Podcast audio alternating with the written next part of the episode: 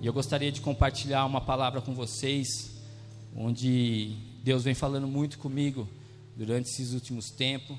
Eu acho que também, se não vem falando com vocês, vem chamando a atenção de vocês. A gente vem vivendo dias aí onde a gente liga a nossa TV ou a gente acessa mídias sociais, a gente só vê falar de partido A, partido B, né? Ah, o, o presidente tal, o presidente tal. Pô, André, então eu já sei do que você vai falar. Vai falar sobre política. Não, não vou falar sobre política. Hoje eu vou falar sobre uma coisa que está relacionada também à política e aqueles que estão envolvidos nelas. Amém? Antes disso, vamos fazer uma oração. Fecha seus olhos aí no seu lugar. Ó Deus, Pai, obrigado, ó Pai, por estar aqui, ó Pai, na sua casa, ó Pai. Em nome de Jesus, que o Senhor venha perdoar meus pecados, ó Pai, venha limpar as minhas falhas, ó Pai. O Senhor sabe, ó Pai, dos meus limites, o Senhor sabe, ó Pai, o quão pequeno eu sou, ó Pai. Então, em nome de Jesus, ó Pai, nesse momento eu entrego a minha vida, ó Pai, para que o Senhor venha, ó Pai, cresça, Pai, que o Senhor apareça, ó Pai, porque diante de Ti eu não sou nada, Pai. Em nome de Jesus, ó Pai, abençoa cada filho Teu que está aqui hoje, abençoa cada coração, ó Pai, e liga, ó Pai, tudo da Sua palavra no coração dos Seus filhos. Em nome de Jesus, amém. Então, como eu estava falando com vocês, o tema que eu vou falar hoje é alguma coisa que está relacionada à política, ou melhor, até aos políticos. O tema de hoje que eu vou falar com vocês é sobre caráter. Né? Um caráter, todo mundo temos um caráter. Né? O caráter, ele significa excelência ou firmeza moral, natureza principal ou fundamental. O caráter também vem da nossa transformação, quando iniciamos as nossas escolhas. Teremos um pai ou alguém mais sábio para nos passar sabedoria e fazermos as nossas escolhas. Em Provérbios 1, do 8 ao 9, diz assim: Meu filho, preste atenção à correção do seu pai e não deixe de lado a instrução da sua mãe. O que aprender com eles será coroa de graça em sua cabeça e colar de honra em seu pescoço. Sabe, eu creio que o nosso caráter, ele já começa a se transformar na gente desde pequeno. Desde o momento que a gente começa ali já a observar o nosso pai, observar a nossa mãe. A gente já começa a ter um, um caráter ligado ao caráter deles, né? Então a gente, como menino, geralmente a gente já começa a ver ali nosso pai trocar de roupa para ir trabalhar, colocar um uniforme, e a gente já começa a criar um propósito na nossa cabeça do que a gente quer ser lá no futuro. Né? Acho que o primeiro emprego que a gente quer ter é a mesma profissão que nosso pai tem. E assim também acontece com as meninas. Muitas vezes as meninas ficam ali vendo o cuidado que a mãe tem com a casa, o cuidado que a mãe tem ali com a família, com os filhos, com o marido. E ela também começa já a idealizar isso na vida dela.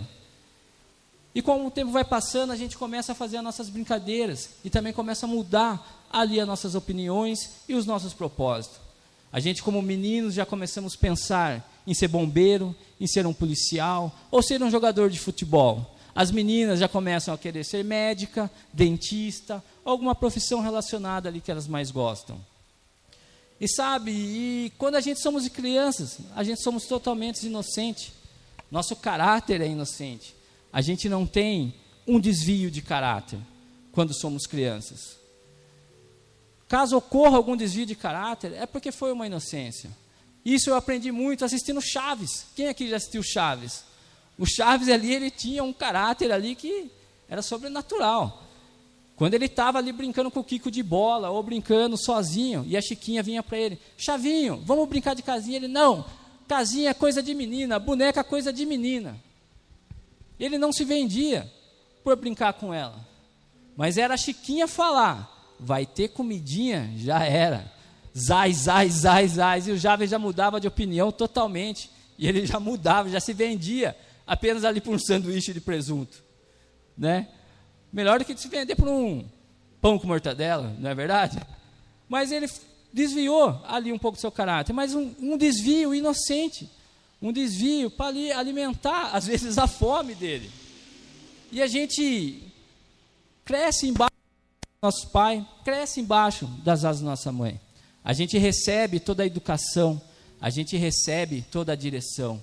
Então, enquanto estamos ali perto do nosso pai, perto da nossa mãe, a todo momento eles estão ali nos corrigindo.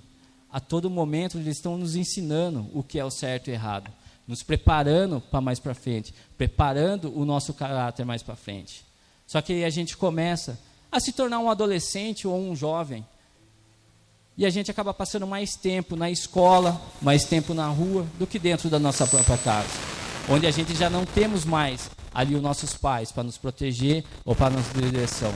Nós só temos apenas aquilo que nos foi ensinado, aquilo que nos foi educado, e vai caber a nós fazer as nossas escolhas de seguir o que nossos pais falou ou não. Amém? Estão conseguindo entender até aí? E muitas vezes, na nossa adolescência,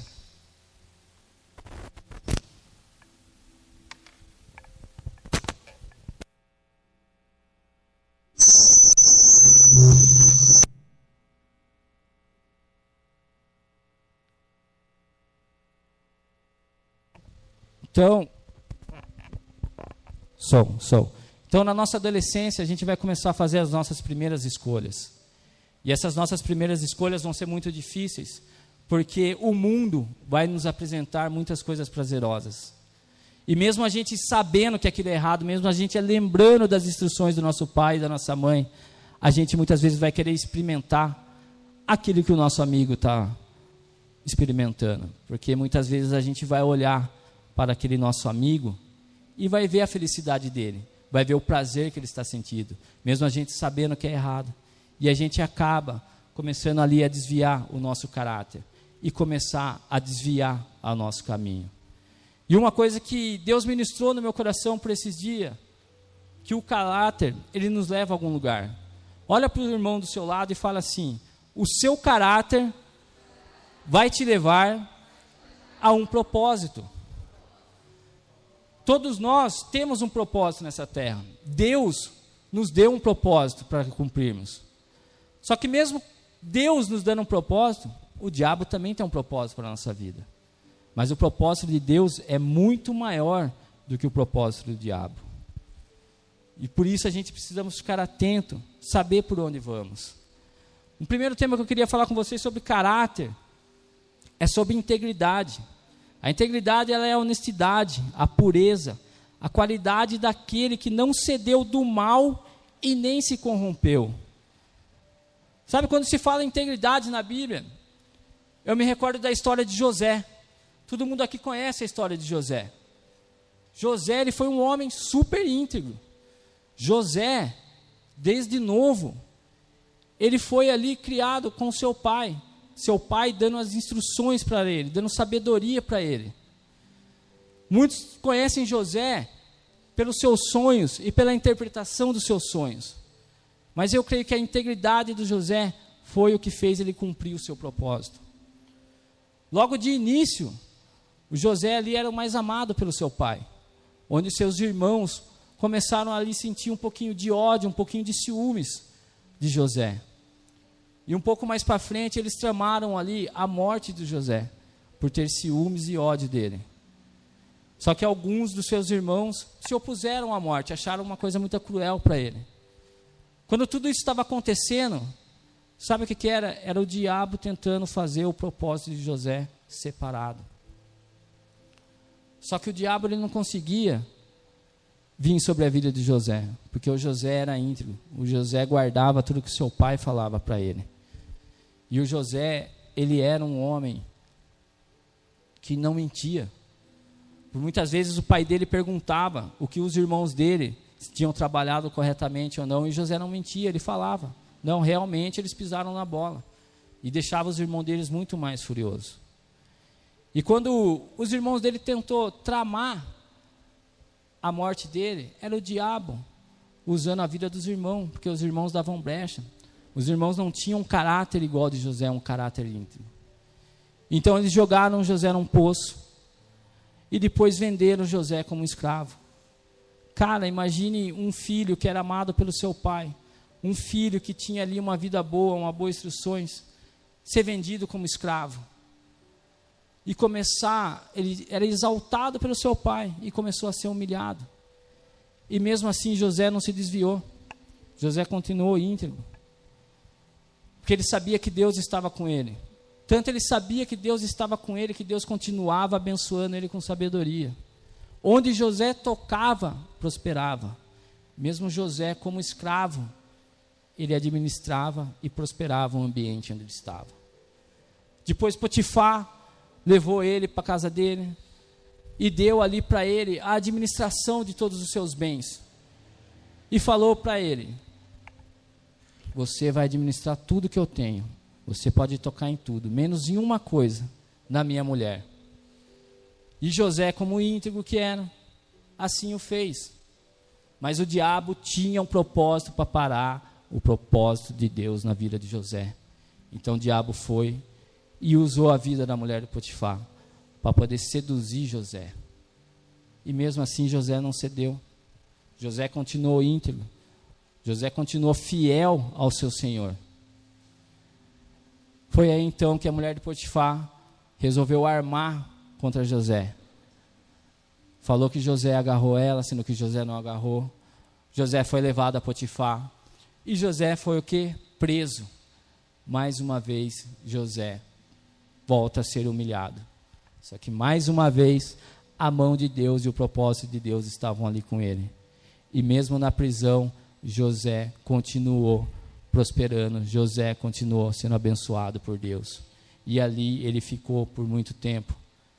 Até então, que o faraó começou a ter sonhos eh, terríveis. E José foi lá interpretar os sonhos dele.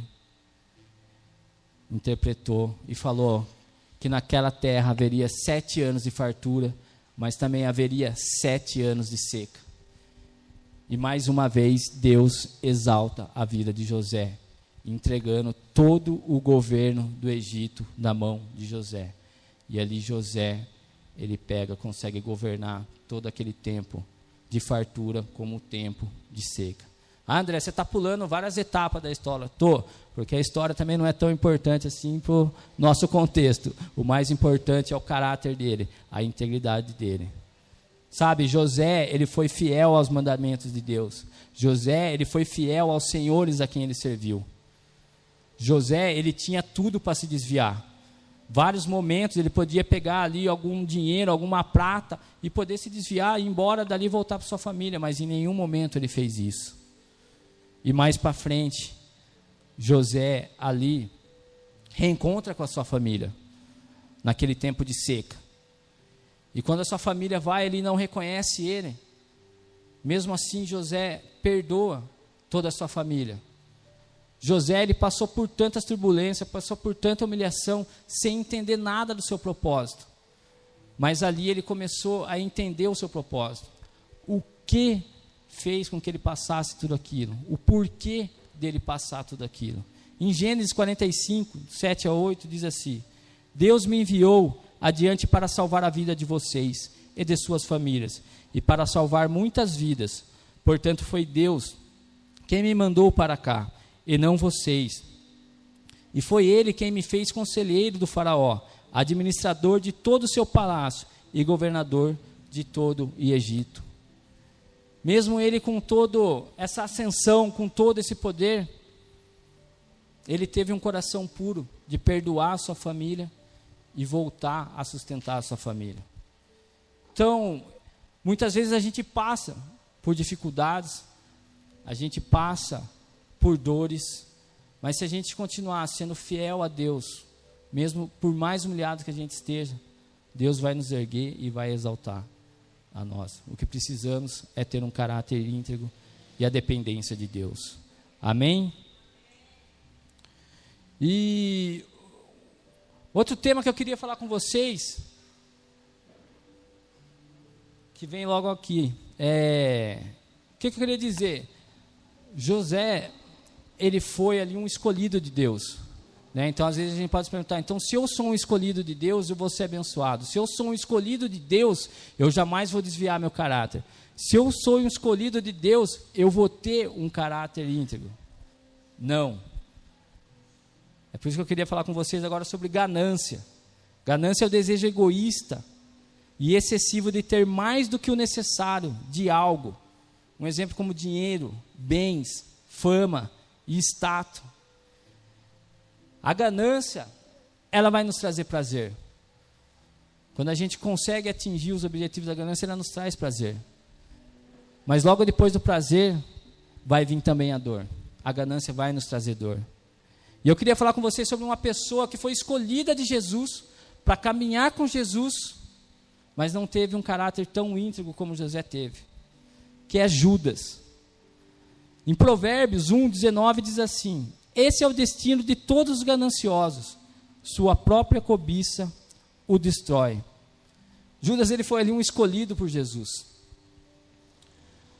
Judas ele tinha um propósito na vida dele. Ele tinha um propósito de Deus, também tinha um propósito do diabo. E o propósito do diabo ali era bem grande. Era bem grande. E Judas não era tão forte assim, não era tão íntegro assim. Mas Jesus o escolheu. E se Jesus o escolheu, era porque Jesus acreditava na vida dele. Assim como Jesus acredita na minha vida e na sua vida. Sabe, mesmo Jesus acreditando na vida de Judas, Judas podendo estar andando junto com Jesus, aprendendo com Jesus, sendo discipulado por Jesus, mesmo assim, a ganância de Judas sempre foi maior. Só que Jesus acreditava tanto nele que Jesus não deu qualquer missão para Judas. Jesus deu a missão dele ser o administrador dos bens e do dinheiro do seu ministério. Olha como era a confiança de Jesus sobre Judas. Olha como Jesus acreditava em Judas. Por que Jesus acreditava em Judas?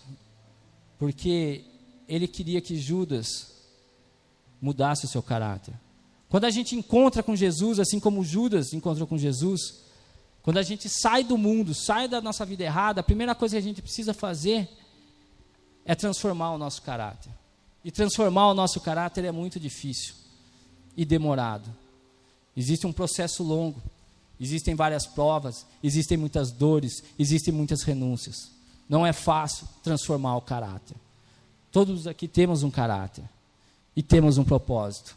Amém? Mas Judas, infelizmente, se perdeu no caminho.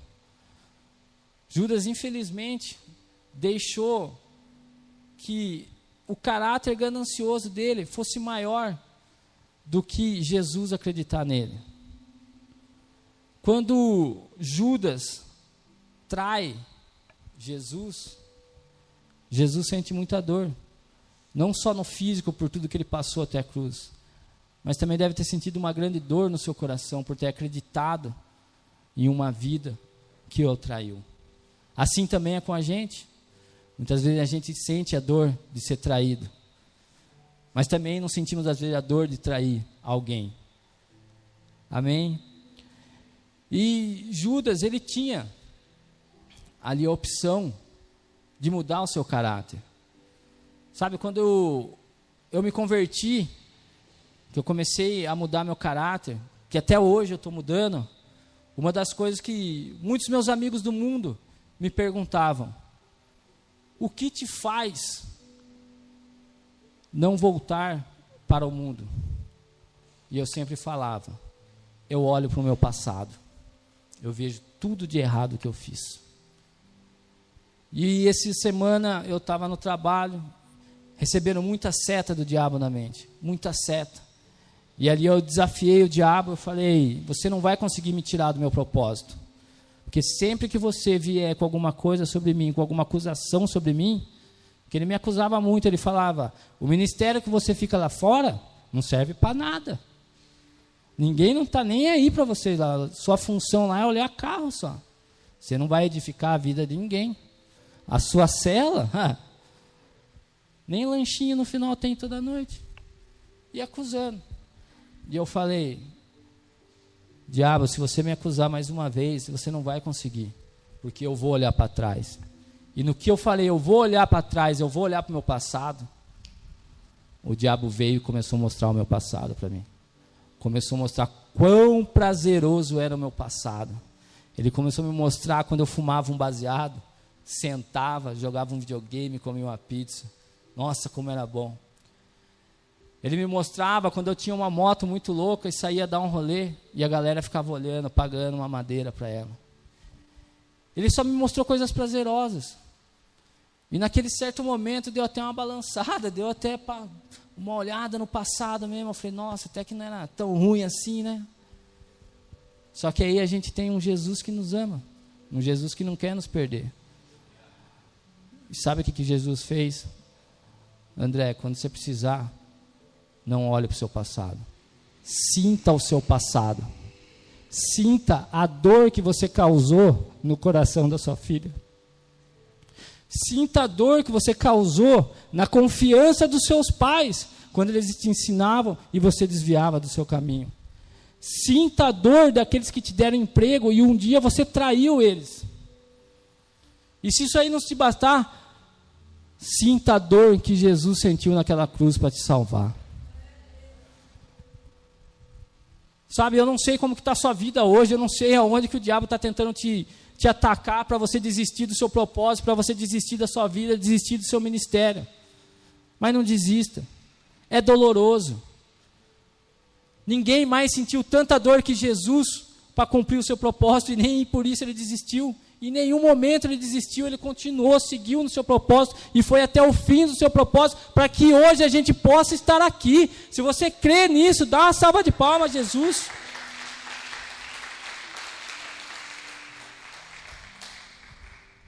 É difícil. Não olhe mais para o seu passado. Sinta o passado. Veja o propósito que Deus tem para a sua vida. O propósito que Deus tem para a sua vida é muito maior do que o diabo. O propósito do diabo para a sua vida é matar, roubar e destruir. Nada mais. Nada mais. Sabe, mesmo Judas tendo traído Jesus, eu creio que mesmo assim ainda Deus tinha um propósito na vida de Judas, que era a salvação. E eu acho que para Judas poder ter a sua salvação, ele só precisava de uma coisa naquele momento: se arrepender, ter um arrependimento de coração. Coisa que Judas não conseguiu. Judas conseguiu apenas ter um remorso, um tormento da sua mente. E como diz ali no versículo, a sua vida foi destruída. Se ele tivesse criado um arrependimento verdadeiro no coração dele, ele tinha sido salvo. A gente somos pecadores, a gente somos falhos, a gente erramos. Mas toda vez que a gente faz um erro, faz um pecado e a gente realmente se arrepende, Jesus está ali para estender a mão para a gente e nos trazer de volta ao nosso propósito. Amém? Outro tema que eu queria falar com vocês é sobre disciplina, o caráter da disciplina. É instrução, conduta determinada e constante. E cara, não tem como a gente ser disciplinado se alguém não disciplinar a gente. Disciplinar, muitas vezes, é castigar ou corrigir com amor, exercer autocontrole.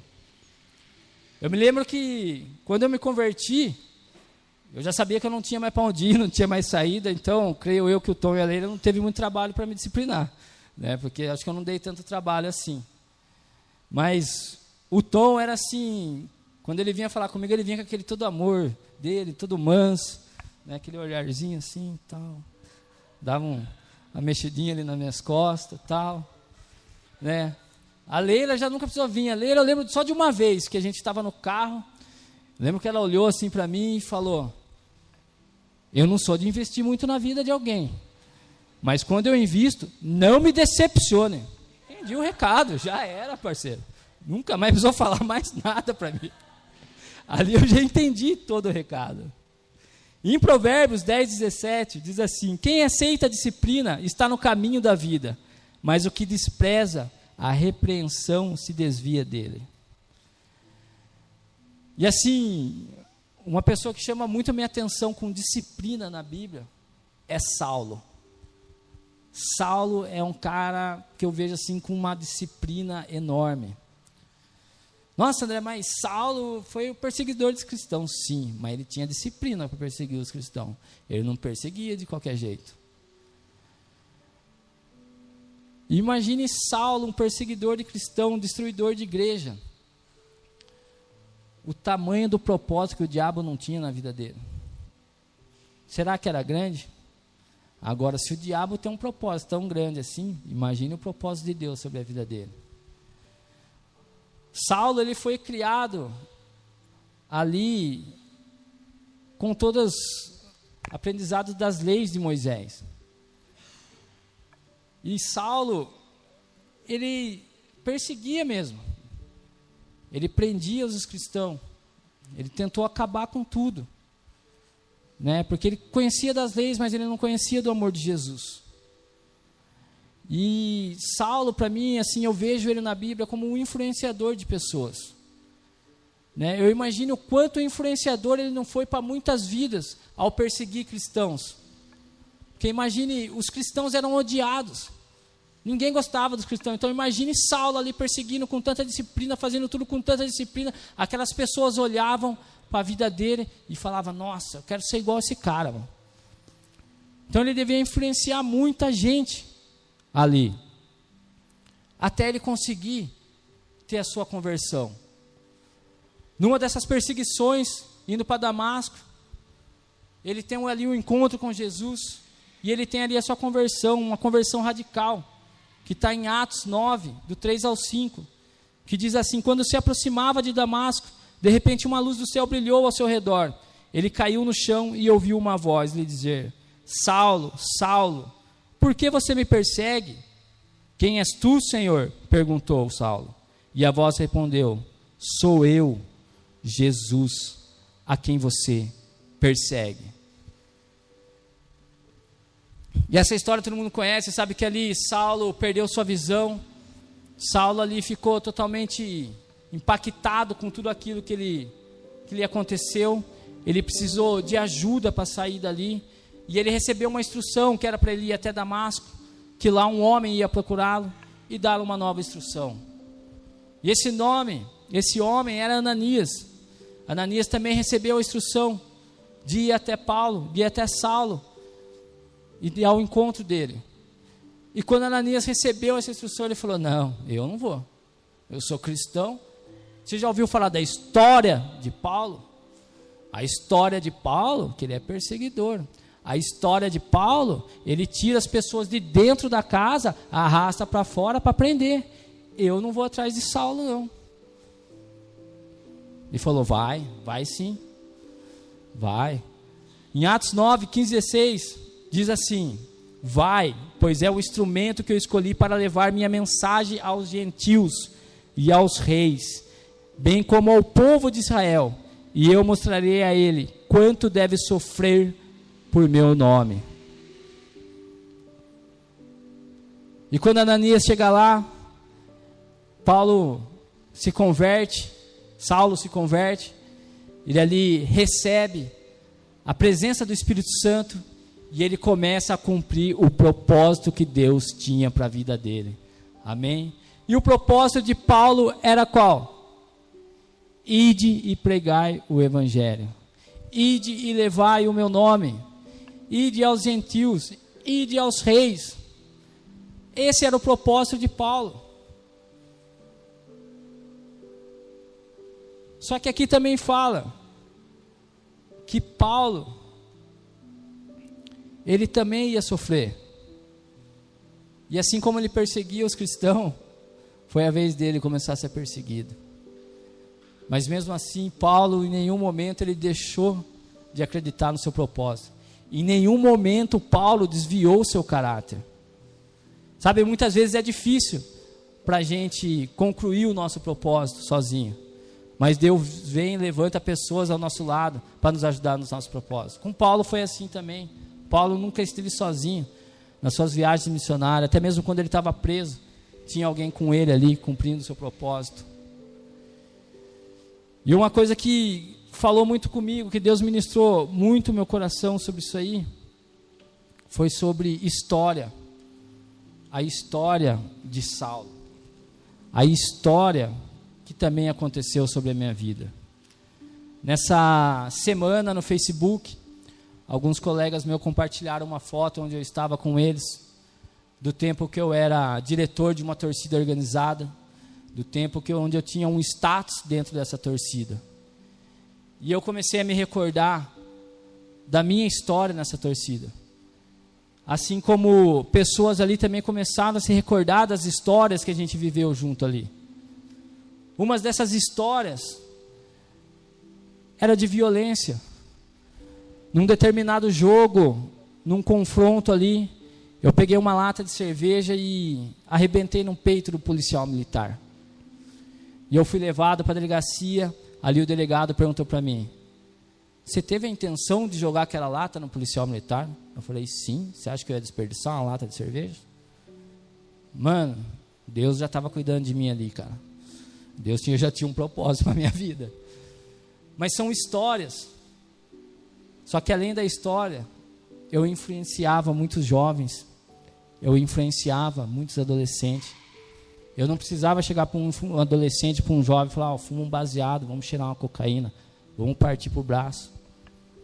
Só deles me verem as atitudes que eu tinha, eles já queriam ser como eu. Cara, muitas vezes assim, hoje eu penso, muitos jovens ali tinham uma idolatria por mim. Eu chegava no estado, eles queriam tirar foto, eles queriam estar com o Lobui, eles queriam andar com o Lobui, eles queriam ficar aqui atrás, né? Porque na hora do pau ninguém quer ficar na frente, só quer ficar atrás. Mas queriam estar junto, era influência. E além da influência, vinha história. E ali, pensando na história de Saulo, no propósito de Saulo, Deus ministrou uma coisa no meu coração. Sabe, Nedé? O diabo tinha um propósito para Saulo. O propósito de Saulo era uma história. A história de Saulo. Mas eu tenho um propósito muito maior para ele. E o meu propósito não é uma história.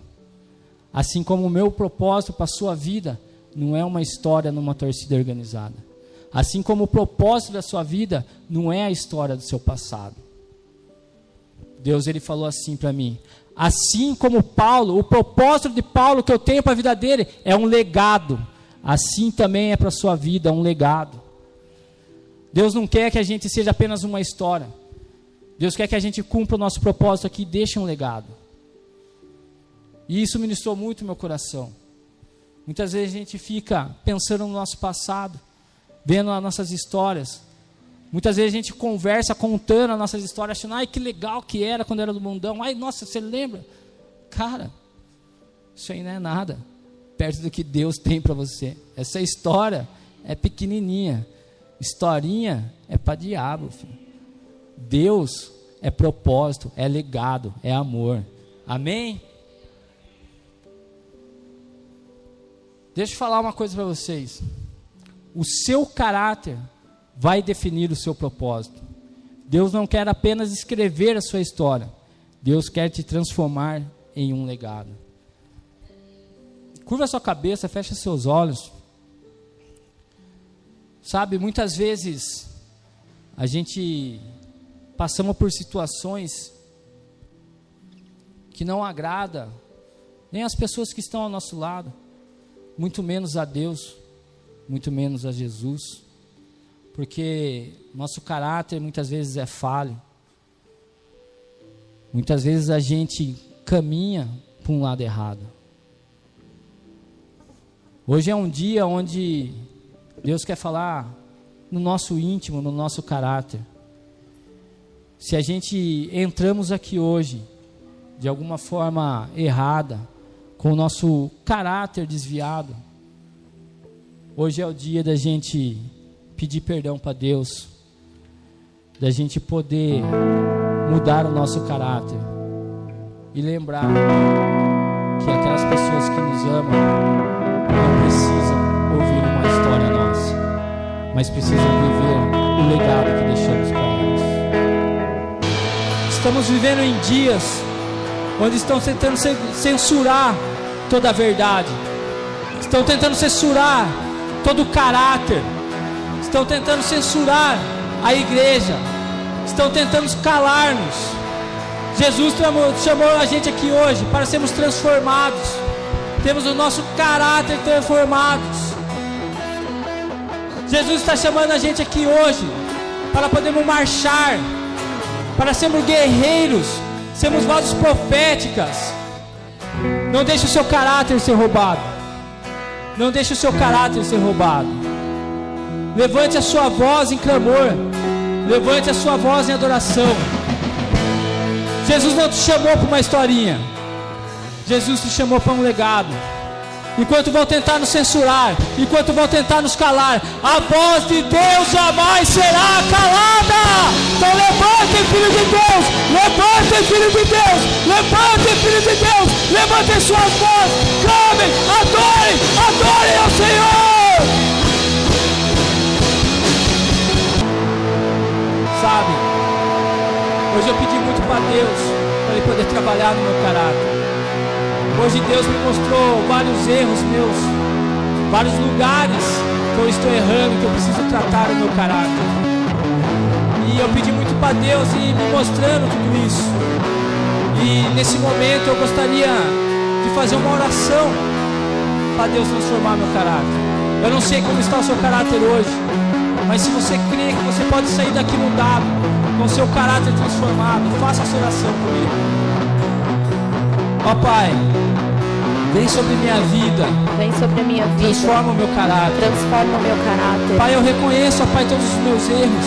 Pai, eu reconheço, eu reconheço todas as erros. minhas falhas. Eu reconheço as minhas falhas. Eu não sei, ó Pai, como mudar. Eu não sei como Eu não mudar. sei como poder transformar. Eu não sei como Porque poder transformar. sozinho eu porque não enxergo sozinho nada. Eu não consigo nada. Mas Deus, Mas Deus me traz uma direção. me traz uma Me direção. traz um caminho. Me traz um caminho. E me perdoa. Me perdoa. E que eu saia daqui hoje trans- totalmente E transformado. que eu saia daqui totalmente mais próximo transformada, caráter de Jesus mais possível. próximo ao caráter de Jesus Cristo.